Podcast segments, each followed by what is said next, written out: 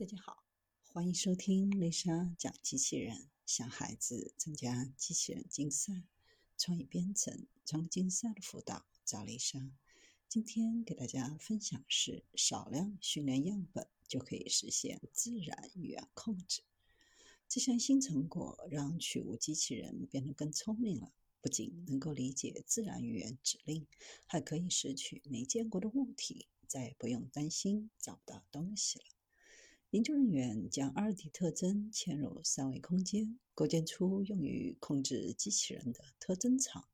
这样一来，在二 D 图像当中构建的图像特征和语义数据就能够被三维的机器人理解并使用。不仅操作简单，训练过程当中需要的样本量也很小。在用于控制机器人的特征场的帮助下，机器人可以娴熟地拾取目标物体。哪怕要找到从来没有遇到过的物体，也同样不是问题。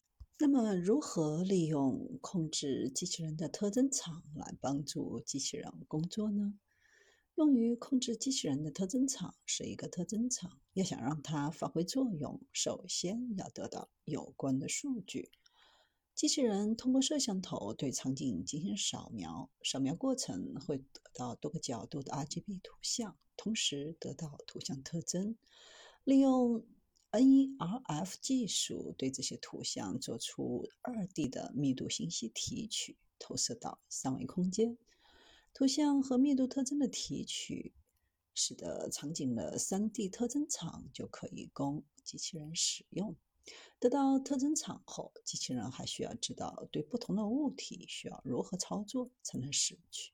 这一过程当中，机器人会学习相对应的六个自由度的手臂动作信息。如果遇到陌生场景，就会计算与已知数据的相似度，然后通过对动作进行优化，使相似度达到最大化，以实现对未知环境的操作。自然语言控制的过程和前面的步骤十分相似。